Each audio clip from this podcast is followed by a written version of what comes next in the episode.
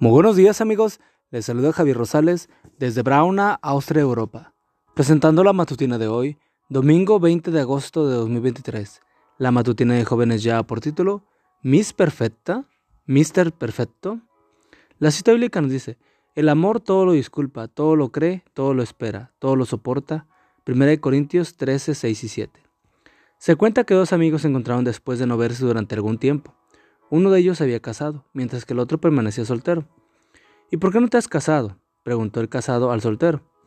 Durante mucho tiempo busqué la mujer perfecta. Viajé de un lugar a otro hasta que conocí a una mujer muy espiritual y muy hermosa. Pero no sabía nada de los oficios propios del hogar. ¿Y qué pasó? preguntó el amigo. La descarté. Luego seguí buscando hasta que encontré una mujer que conocía bien los oficios del hogar, pero era muy fea. Entonces, seguí buscando hasta que un día me apareció haber encontrado a la mujer perfecta.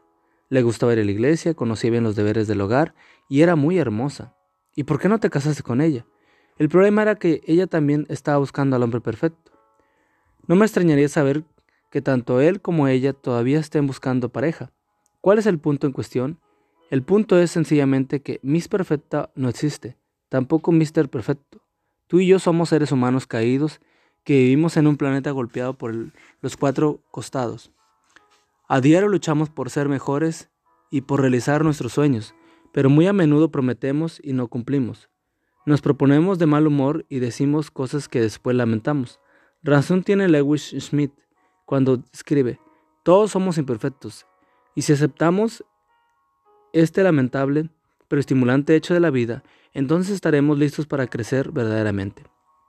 No favorecemos en absoluto nuestro crecimiento espiritual y personal mientras sigamos acariciando la fantasía de la mujer ideal o del hombre ideal.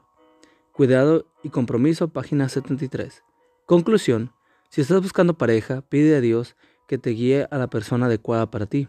Y si ya estás casado, pide al Señor que te ayude a aceptar a tu cónyuge tal como es, con defectos incluidos. Mejor aún, pídele que te use como ayuda idónea para que tu pareja pueda desarrollarse plenamente como persona y crecer espiritualmente en Cristo.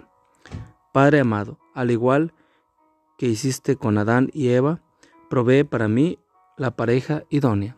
Amigo y amiga, recuerda que Cristo viene pronto y debemos de prepararnos y debemos ayudar a otros también para que se preparen, porque recuerda que el cielo no será el mismo si tú no estás allí. Nos escuchamos hasta mañana. Hasta pronto.